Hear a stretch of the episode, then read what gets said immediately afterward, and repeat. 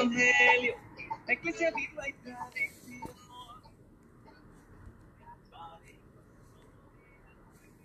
Muy buenas tardes, estamos felices de poder iniciar esta nueva entrega de Eco Católico, iniciando este lunes 25 de octubre eh, con un gran invitado. Todos son un gran invitado porque todos somos hijos de Dios, pero este, eh, vamos a decir, invitado es especial porque obviamente es internacional, ya que gracias a la plataforma tecnológica podemos desde lejos hacernos cercanos y obviamente el Señor nos ha unido en una actividad de APM Prensa, eh, una agencia católica creciendo, como dicen los italianos, que de hecho está haciendo eco no solamente en su plataforma, sino también desde otras páginas de Facebook amigas, obviamente desde nuestra sede de Radio María en República Dominicana para el mundo.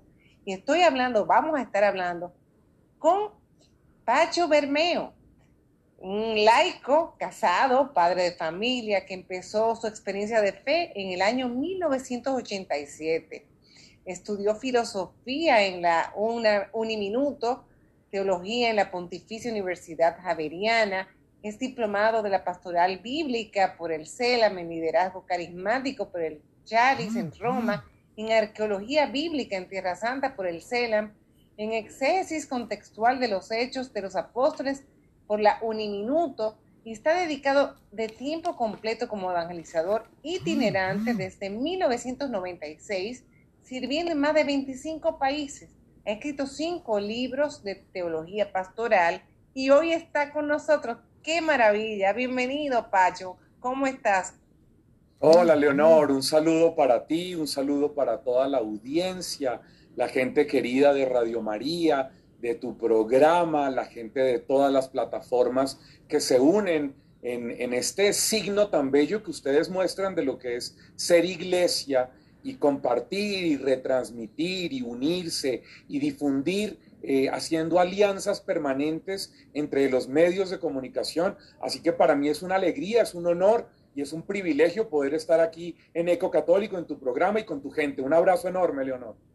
Muchas gracias, Pacho. Pacho, yo sé que, repito, tú eres ampliamente conocido, pero yo quiero conocer detalles de tu vida eh, espiritual, que así como yo, todo lo que te estamos escuchando, queremos conocer cómo fue ese arranque, ese toque de Dios en tu vida que dio impulso a esta carrera apostólica, que no te no se asustes, pero tú eres un pequeño San Pablo, porque de verdad que es impresionante, no te quiero poner soberbio, pero es impresionante cómo tú rindes Así que dime cómo fue esa caída del caballo, cómo fue que el Señor te llamó y cómo comprendiste que era tu camino trabajar a tiempo completo para Él.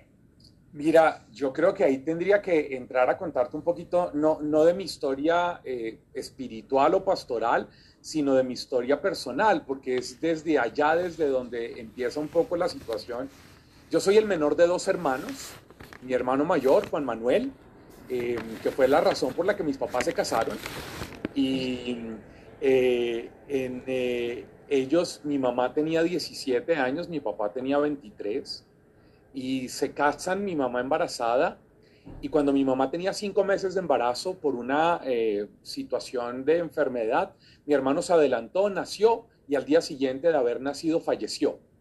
Y entonces, pero pues como yo soy cristiano católico, pues yo, nosotros creemos es en la vida, pues yo no, no, eh, tengo la menor duda de que yo soy el menor de dos, aunque he vivido toda mi vida como hijo único.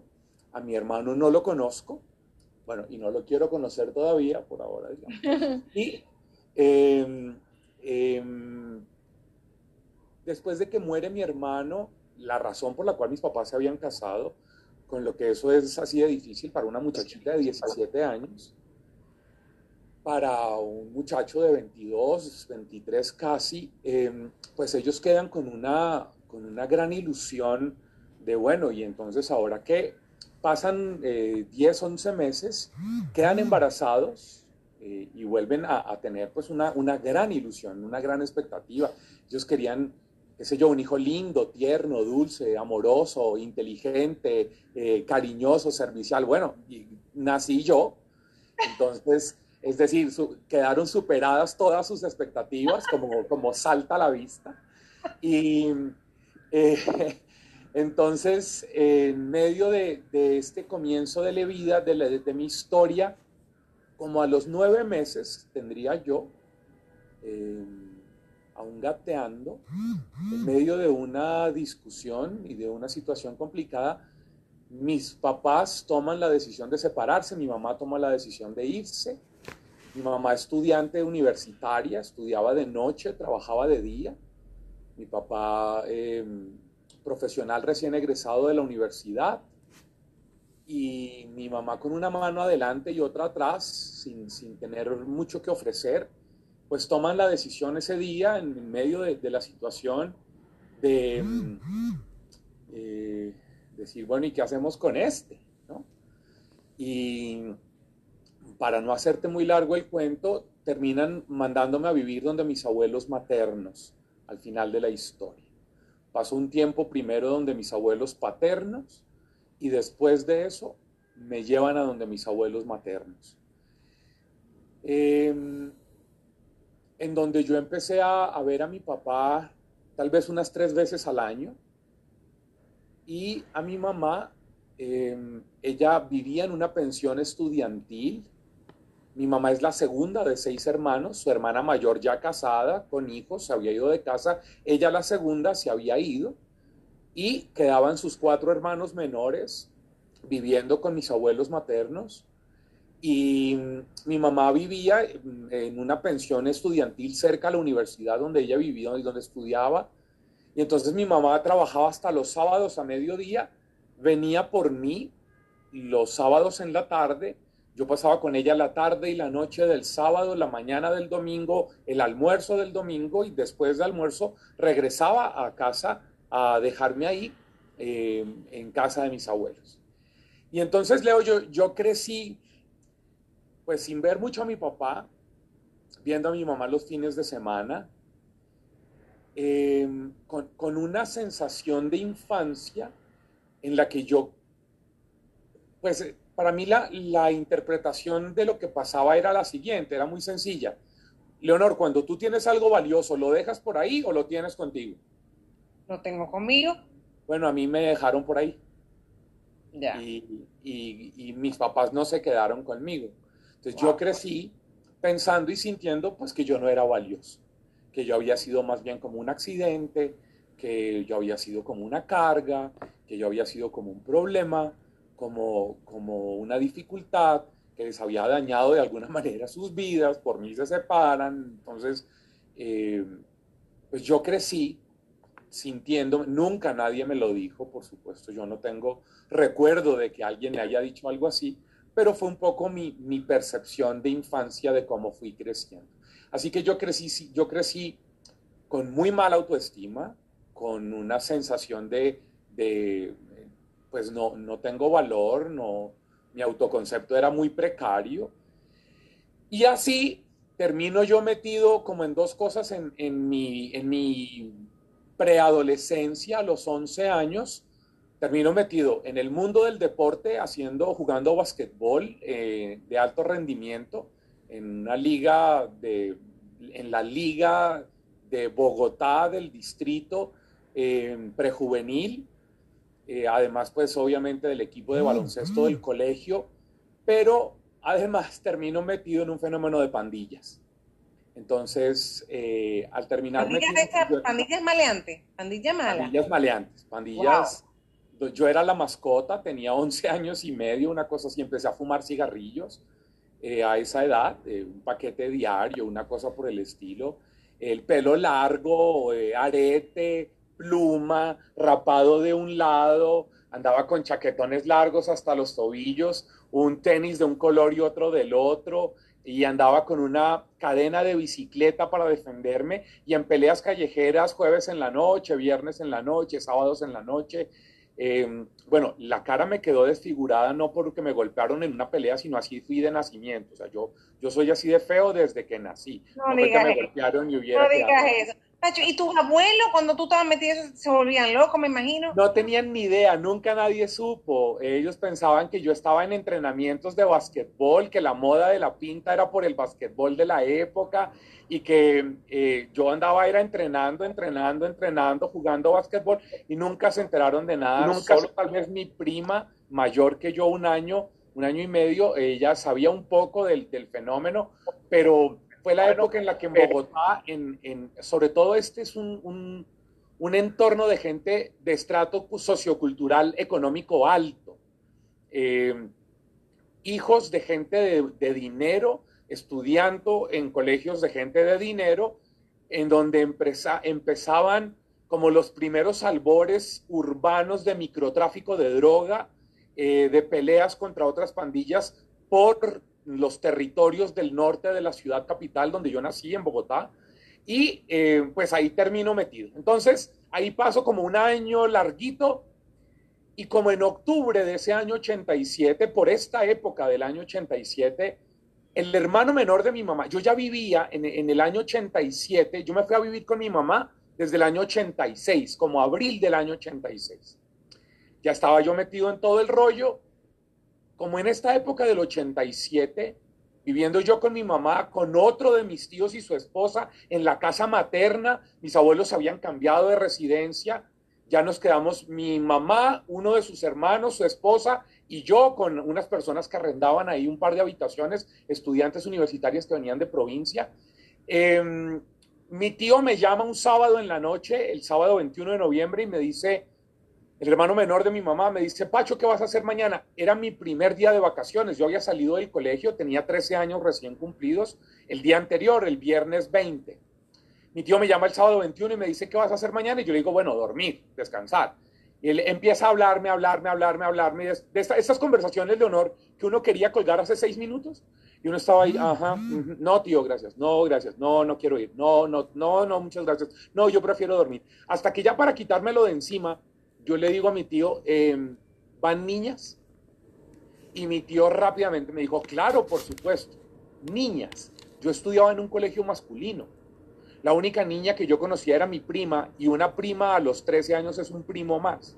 Entonces yo no tenía contacto alguno con ninguna mujer. Y entonces eh, le digo yo a mi tío, bueno, ¿y a qué horas me recoges entonces?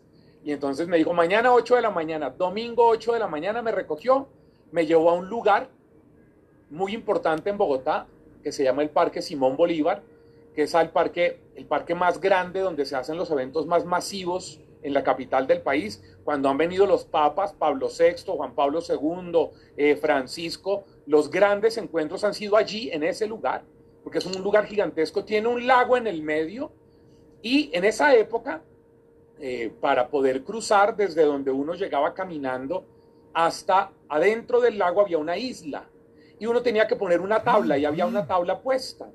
Y entonces con mi tío pasamos la tabla porque el punto de encuentro del paseo al que él me invitaba era dentro de la isla. Entonces uno pasaba la isla, mi tío y yo pasamos la isla, caminamos varios metros más, cuando empieza a venir una gente y mi tío les dice, hola a todos, ¿cómo están? Este es Pacho, mi sobrino. Y yo ahí... ¡Qué vergüenza! Pero absoluta y, y, mudo y vestido como yo era y peinado como yo era y, y como yo era. Y, em, empiezan a venir estas personas, 11 personas, y me empiezan a, a, abrazar, a besar, y yo ahí paralizado, rígido, como un robot. Y yo, yo decía, ¿qué, vaina tan rara porque a mí lo que me pasaba normalmente es que cuando yo caminaba por las calles, la gente me veía de frente y se cambiaba de andén, se cambiaba de acera. Jamás nadie se me había acercado. Y esta gente que no me conoce, me ven la facha, me ven la pinta, y a pesar de eso vienen y se acercan y me abrazan y me besan bienvenido, qué bueno que estés aquí. Yo decía, qué vaina tan rara, ¿quién es esta gente? Qué paseo tan extraño este al que mi tío me invitó. ¿Y dónde están las niñas? Al final se acerca la única pelada como de 18 años de edad en ese momento y me abraza. Y yo quedo ahí como, esa misma pelada agarra la guitarra, hacen un círculo y empiezan a cantar alabaré, alabaré. Y yo ahí, y mi Dios está vivo. Él Y yo miraba a mi tío, y mi tío, y yo ahí, yo decía, no, ¿qué es esto? Pobre mi tío, mi tío sí está muy fregado, mi tío se metió en una secta y, y- y quiere arrastrarme a su secta. Yo no pensé que mi tío estuviera tan mal, mi tío tenía 24 años de edad en ese momento. Yo no me imaginé nunca que mi tío estuviera tan mal como para necesitar meterse a una secta. Después de que cantan un poco, se sientan en el circulito y empiezan a cantar los grandes hits de la época, ¿no? Eh, Dios está aquí o tan cerca de... Y entonces todos metidísimos en la oración, con los ojos cerrados, las manos levantadas, y yo ahí mirando qué era esa... Todos metidísimos, y yo me paré, di unos pasitos para atrás y me fui. Y como a los 45 minutos regresé porque algún infeliz había quitado la tabla por la que cruzamos y no pude salir de la isla.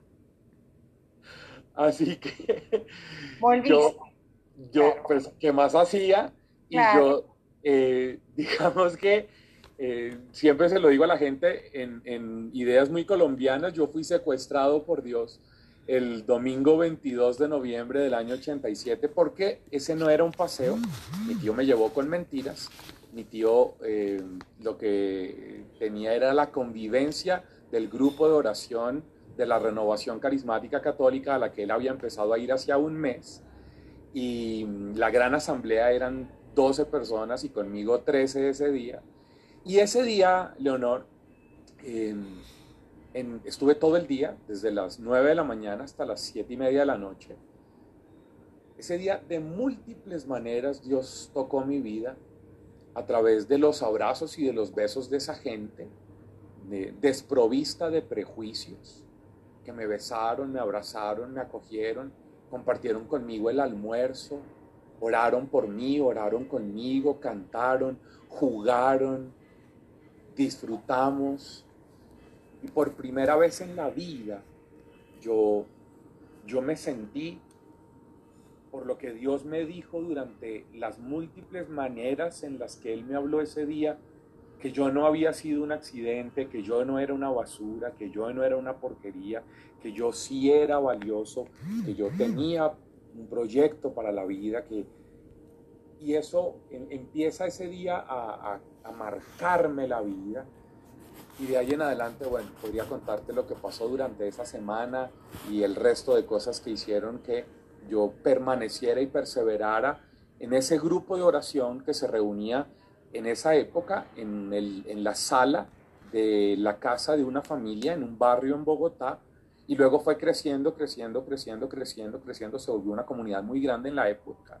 En eh, los finales de los 80s y los 90s fue una comunidad muy grande y, y esa fue mi comunidad y ese es el inicio y ese es el primer momento de mi encuentro con Dios. Aunque yo estudiaba en un colegio religioso masculino, eh, yo no había tenido un encuentro con Dios hasta ese momento de mi vida. Bueno, Payo, y ahora atando lo que significan las diosidencias, yo me enteré que estamos en el año jubilar carismático. Qué bendición que tú estés dando tu testimonio en este año jubilar de los carismáticos para no solamente Ecocatólicos, sino obviamente para Radio María y todos los canales aliados. a- a Ah, bueno, yo eso, eso no lo sabía. Yo no sabía que en la República Dominicana estaban en año jubilar. Es decir, en la, Sí. la renovación carismática de la República 50 Dominicana cumple Correcto. 50 años este año.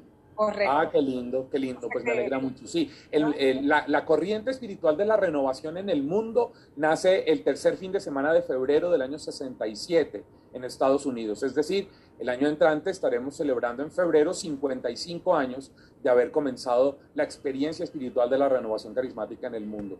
Pero bueno, si tú me cuentas que están de jubileo en la, en la renovación de la República Dominicana, pues un abrazo y un Claro. saludo para todos. Bueno, nosotros estamos en júbilo triple porque igual que el mundo entero estamos celebrando el jubileo de San José, pero también estamos Claro. celebrando el jubileo de la Virgen de la Altagracia, que es nuestra protectora, se cumplen los ah, 100 qué años lindo. y, y entonces pues estamos muy contentos con eso, pero no me quiero desviar porque es importantísimo el hecho de que estés con nosotros. De hecho, antes que se me olvide, aquí en República Dominicana también se consiguió la indulgencia plenaria por esto este acontecimiento eh, eclesial en, en, nuestra tierra. Y obviamente las indulgencias por la Virgen de Alta Gracia y de San José, te digo que estamos en júbilo triple.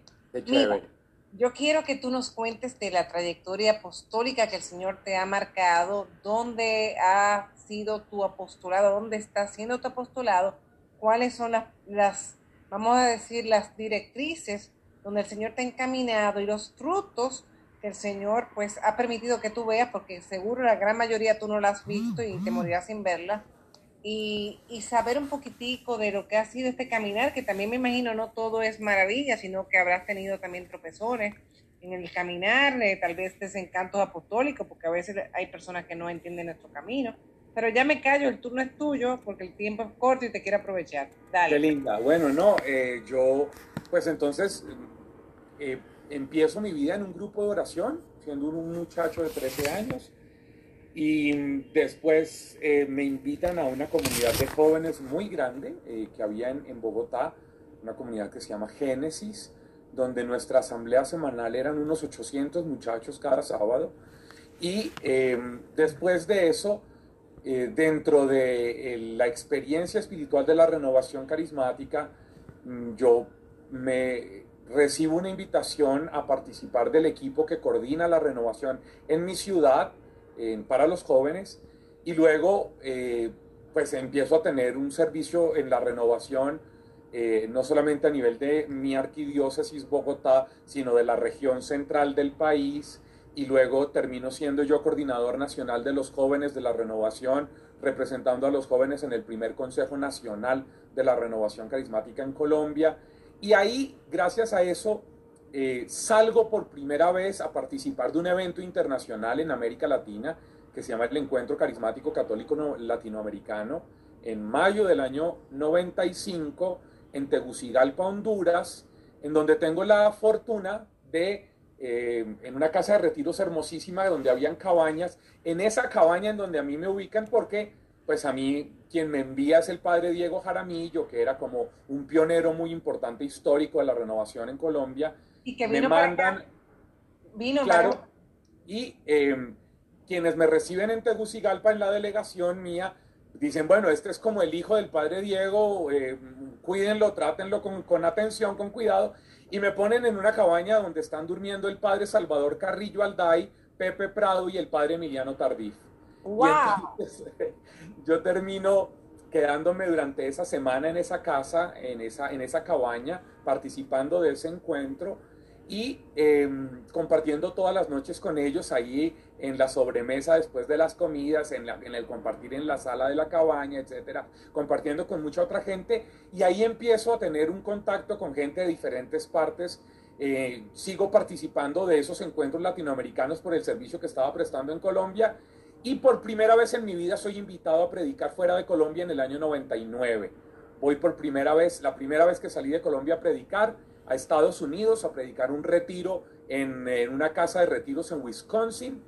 Y empieza ahí a ver como un camino. Yo en el año 96, Leonor, junto con dos hermanos más de comunidad, tomamos la decisión de irnos a vivir juntos y de renunciar a nuestros trabajos para dedicarnos de full time a la evangelización a la predicación, a la formación.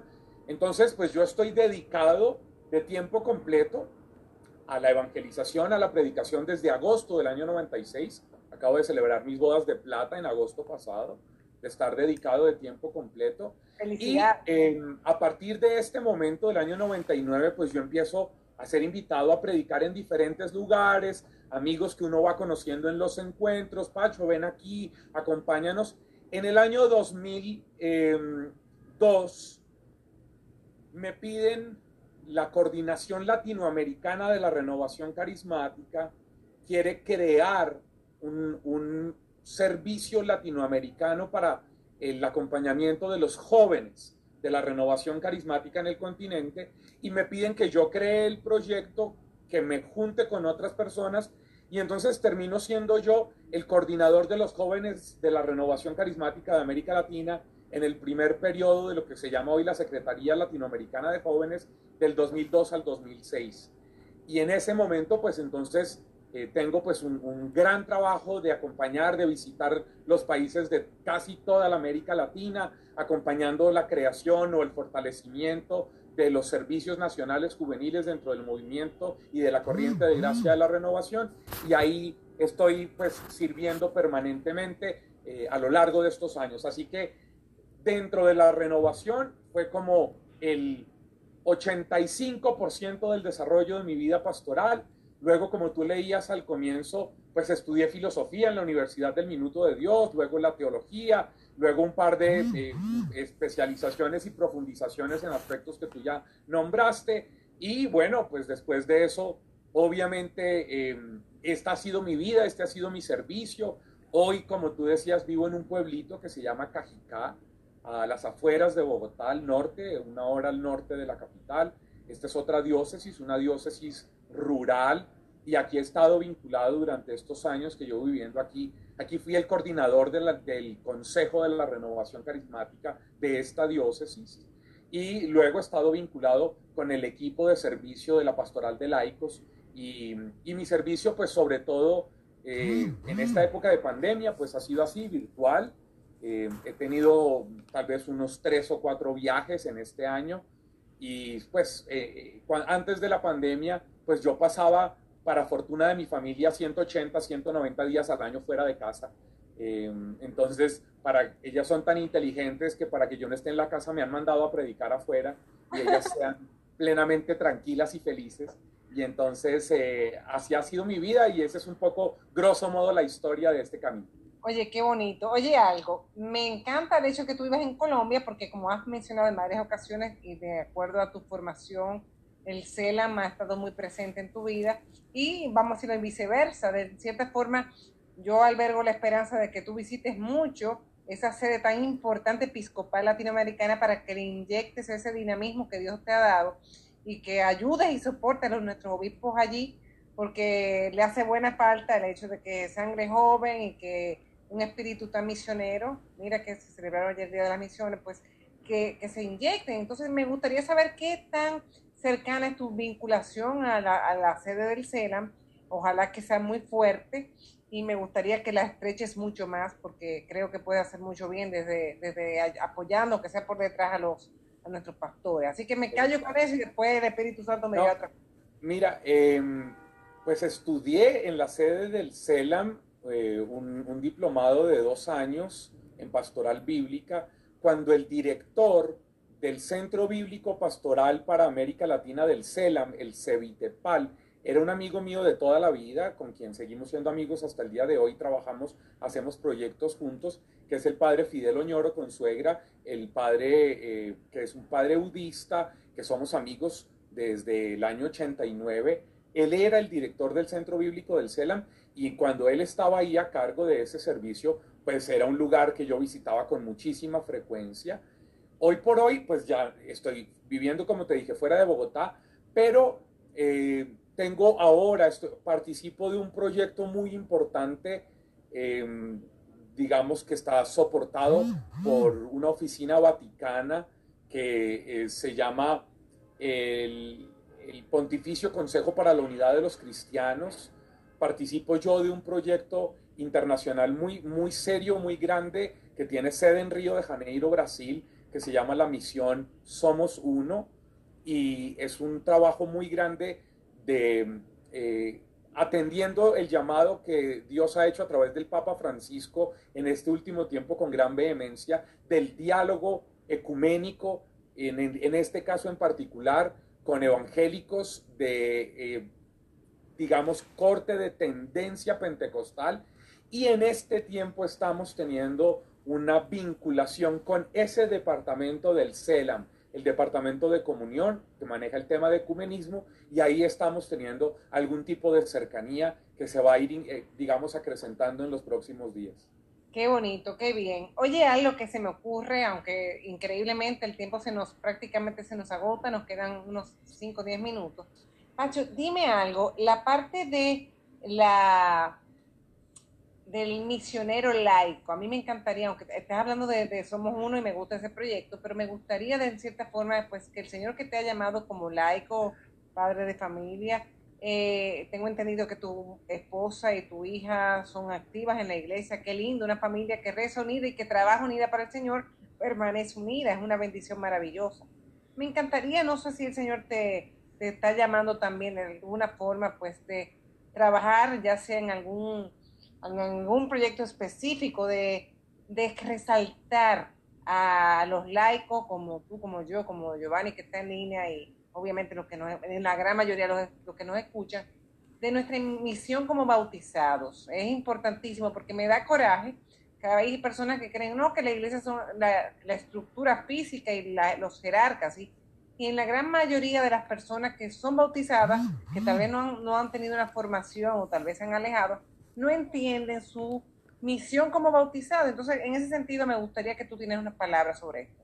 Claro, mira, eh, sí, mi esposa es, es, cantautora, ella es mucho más conocida que yo en las redes sociales, ella sí es famosa, es una cantautora de música católica, ella es chilena de nacimiento, eh, se llama Paulina Rojas y bueno, si ustedes la encuentran en las redes es muy fácil, se van a encontrar que tiene un montón de seguidores y de producciones y de eh, vinculaciones con muchas gentes porque en este tiempo pues han hecho una cantidad, pero una cantidad enorme de producciones en conjunto, de invitaciones, de featurings, en donde se han invitado y muchas cosas. Mi hijita tiene 14 años de edad y eh, pues nosotros estamos, eh, esta familia es una familia que se sostiene gracias a las ofrendas de la gente que nos invita a sus eventos, porque somos misioneros, porque no cobramos un solo peso, así que solamente recibimos ofrendas. Y esta es una casa que se ha sostenido incluso en época de pandemia,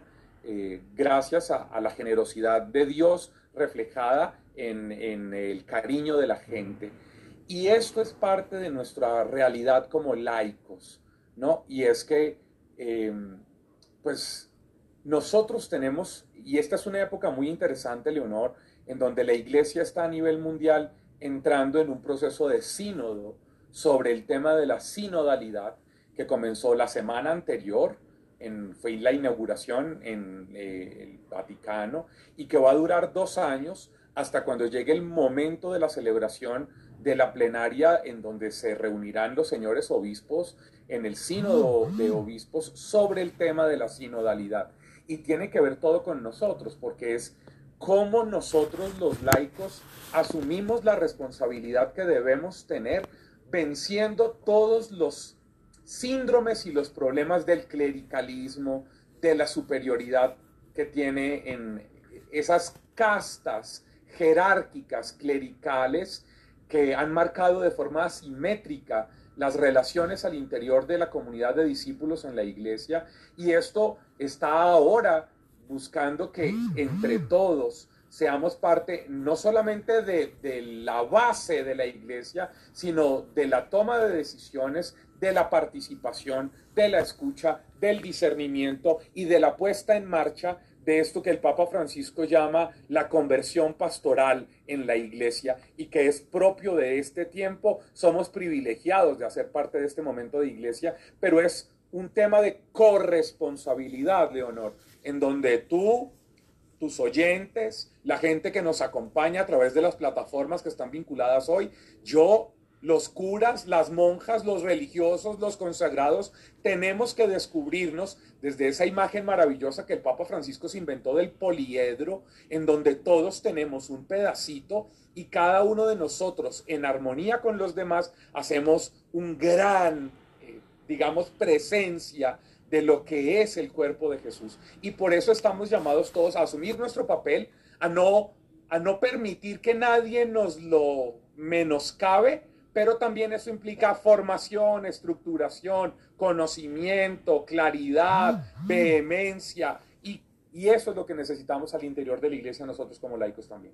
Oye, me ha encantado esto que nos estás actualizando, estás al día sobre todo lo que está aconteciendo en nuestra Santa Madre Iglesia eh, pero ya para finalizar, y vas a decir, wow, pero brincaste a otro tema, pero es un tema que hoy día pues es muy importante, ya que eh, estamos viviendo como humanidad un momento muy difícil con la pandemia. Eso, todo la pandemia ha implicado en cierta forma eh, el involucramiento de, de, tristeza de personas que han partido, eh, miedo por la amenaza continua de la posibilidad de que a uno le toque y que pueda morir, vamos a hablar claro, eh, la lejanía física de los seres queridos, en fin, a mí me encantaría que tú dieras unas palabritas al respecto, porque creo que siempre son buenas y válidas. Eh, y sé que viniendo de ti el Espíritu Santo te va a soplar muy bien. Así que dale unas palabras a esta audiencia que te escucha con atención. Mira, yo lo primero que quiero decir es que eh, la pandemia del coronavirus no es causada por Dios, no es porque yo escuché eh, al comienzo de la pandemia incluso algunos obispos que tienen, no sé, problemas, diciendo que esto Dios lo había mandado como un castigo. Eso es una locura. Eso es algo que no enseña la Iglesia Católica, eso es algo que no enseña la Sagrada Escritura a partir de la revelación hecha por Jesucristo primero que todo, si algunos de ustedes han sufrido las pérdidas de seres amados en este tiempo, Dios no se los llevó, Dios no se los quitó, Dios no es el causante de esto. Segundo, Dios es el único que le puede dar sentido salvífico a las situaciones que hemos estado viviendo, en pérdidas humanas, de trabajo, de posibilidades económicas, de, rupturas interpersonales, de un montón de cosas. Dios eh, aproximándonos a Él de forma seria, es el único que le puede dar sentido. Y tres, yo creo que esta, como todas las crisis personales, familiares, vecinales, sociales, mundiales, tienen que convertirse en una oportunidad de crecimiento, en una oportunidad de descubrimiento de la bendición que hay si somos capaces de hacer de esto un camino para ser mejores, mejores como personas, mejores en casa, mejores con los vecinos, mejores en la iglesia, mejores en la sociedad, mm. porque esta pandemia de tipo eh, salud ha evidenciado un montón de otras pandemias, Leonor. El, todos los temas de desigualdad social, todos los temas de falta de justicia, de falta de oportunidades, de marginación, de rechazo, de segregación. Ah, he puesto sobre la mesa un montón de cosas que la sociedad y la iglesia habían querido dejar por debajo de la mesa y que ahora, puestas sobre ella, es necesario que las atendamos, que las enfrentemos, que las afrontemos y que las transformemos. Amén. Qué buena respuesta. Que el Señor te siga utilizando. Mira, el tiempo se nos ha ido impresionantemente. Yo espero que eh, la hayas pasado bien y que puedas en un futuro pues volver a estar junto a nosotros en esta entrega de Eco Católico en la cual pues se nutre con la experiencia de vida, la experiencia realmente testimonial de un alma que ha sido transformada como has sido tú. Y no solamente que ha sido transformada, que al haber sido tú transformada, el Señor te usa para transformar a otros. Eh, me encanta tu optimismo, tu servicio, tu gran fe y por supuesto tu dinamismo. Eso me encanta porque yo de verdad te dije en principio que te me pareciste un pequeño San Pablo, que esa chispa jamás se te apague. Te cuento de mi parte que me dio un estrellón en Dominicana aquí el viernes y estoy tullida. Te pido oración para que el Señor me levante, que a no tuve fractura, pero déjame decirte que tengo osteoporosis y eso es un peligroso. dame, dame eh, ponme tus oraciones para que no decaiga en, en, el servicio. Mira qué bueno que estamos digital porque esto no ha parado. Pero lo más importante de todo esto es saber que no importa la prueba, las pruebas son hoy el testimonio de mañana. Que tu vida sea siempre un, un mañana radiante y a ustedes que nos están escuchando estén pendientes al próximo programa de Eco Católico. Gracias, Leonor.